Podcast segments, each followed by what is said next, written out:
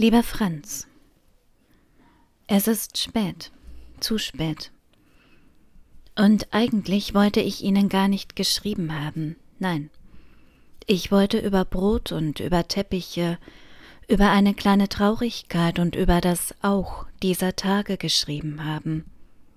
Und wie sich das anfühlt, dieses Auch. Und wie sehr dieses kleine Wort gerade aufgeladen ist, an sich selbst zu tragen hat. Denn immer gibt es ein Auch dieser Tage, wie es auch ist, selten wie es auch sein kann oder wie es auch war. Und ich schlage auch dieses Wort nach, erst nur im Herkunftswörterbuch, dass es von vermehreren Schwängern kommen würde, lese ich dort ein Stirnrunzeln, Fragendes in mir, als ob die Tage etwas ausbrüten würden, unheimlich klingt das, wie ich finde, und lese später, also jetzt, doch noch bei den Gebrüdern Grimm nach. Ich kann es ja offenbar nicht lassen, wie auch immer. Ich lese also auch. In auch liegt ein Zusatz, der weniger erwartet wurde als die durch und ausgedrückte Anknüpfung. Und lieber Franz, ich schreibe also jetzt doch auch an Sie, das passt gut, aus unterschiedlichen Gründen, wenn auch wenig erwartet, wie oben zu lesen. Aber gestern stehe ich längere Zeit im Freien, unerwartet muss ich dort warten, finde mich in dieser Situation wieder, ohne es zu wollen, im Zustand des Wartens, wie ja so viele dieser Tage, lehne ich an einer Hausmauer, genauer gesagt, an der Mauer einer Bibliothek, die schon seit Wochen verschlossen ist. Mit einem Buch also lehne ich an der Mauer einer verschlossenen Bibliothek und während ich warte, lese ich in ihren Tagebüchern weiter. Hergelockt von jenem Satze, wie sie schreiben. Und von mir aber fährt die Welt weiter vorüber. Sie ist ein Rauschen, ein Stocken, ein schwer begreifbares Gerade. Sie hat Geschwindigkeit, sie ist unscharf, sie ist laut, manchmal leise. Sie ist so wechselvoll. Und während ich an dieser Mauer stehe und warte, schleichen Sätze durch meinen Kopf. Sie nehmen Platz, machen sich breit, während ich stehe. Fädeln sie Ereignisse des Wartens in mir auf, verknüpfen sie. Sicher ist, dass die Zeit unter solchen Umständen lange dauert und uns dazu treibt, sie mit Tätigkeiten auszufüllen, die, wie soll man sagen, auf den ersten Blick vernünftig erscheinen können, an die wir uns aber gewöhnt haben. Sagt Wladimir zu Estragon. Und dieser entgegnet, dass wir alle verrückt geboren werden. Solche Gesprächsfetzen also ziehen durch meinen Kopf gleichsam Denknomaden, eine Denkmonade. Klammer auf, ein Wort glucksen in mir jetzt, Klammer zu.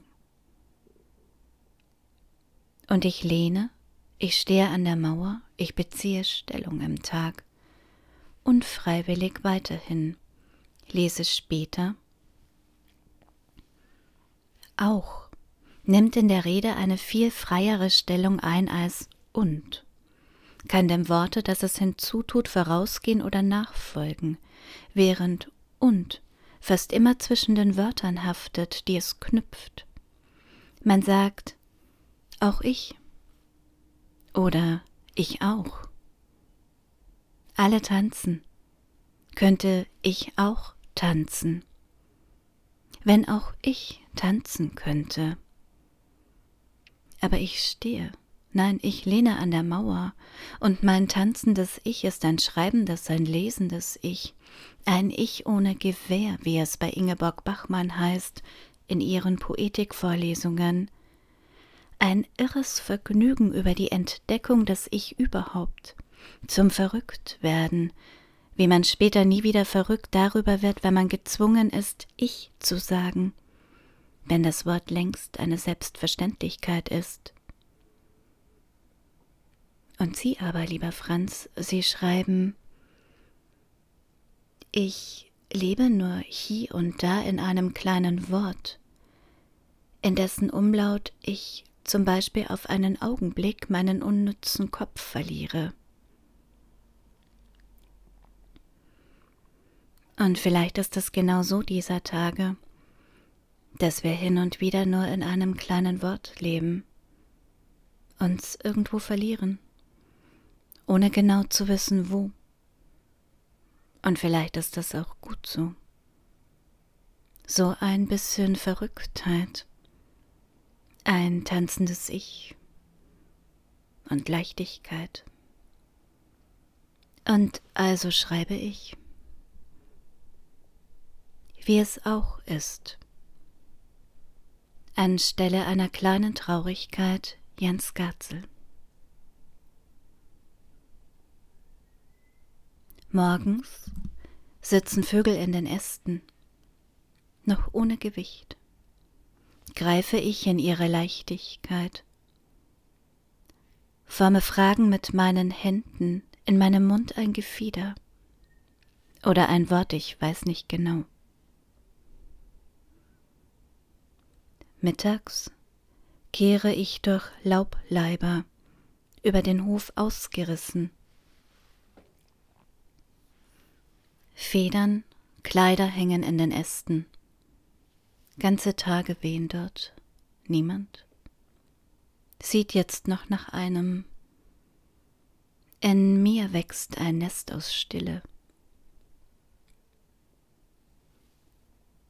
Abends lege ich mich zu den Vögeln, erzähle von diesen Tagen, vom Aufkommen der Schwere, ihrem Gewicht und wie die Höfe sich leeren über nachts bis morgens, die Vögel wieder aus Leichtigkeit sind. Allen viel Leichtes.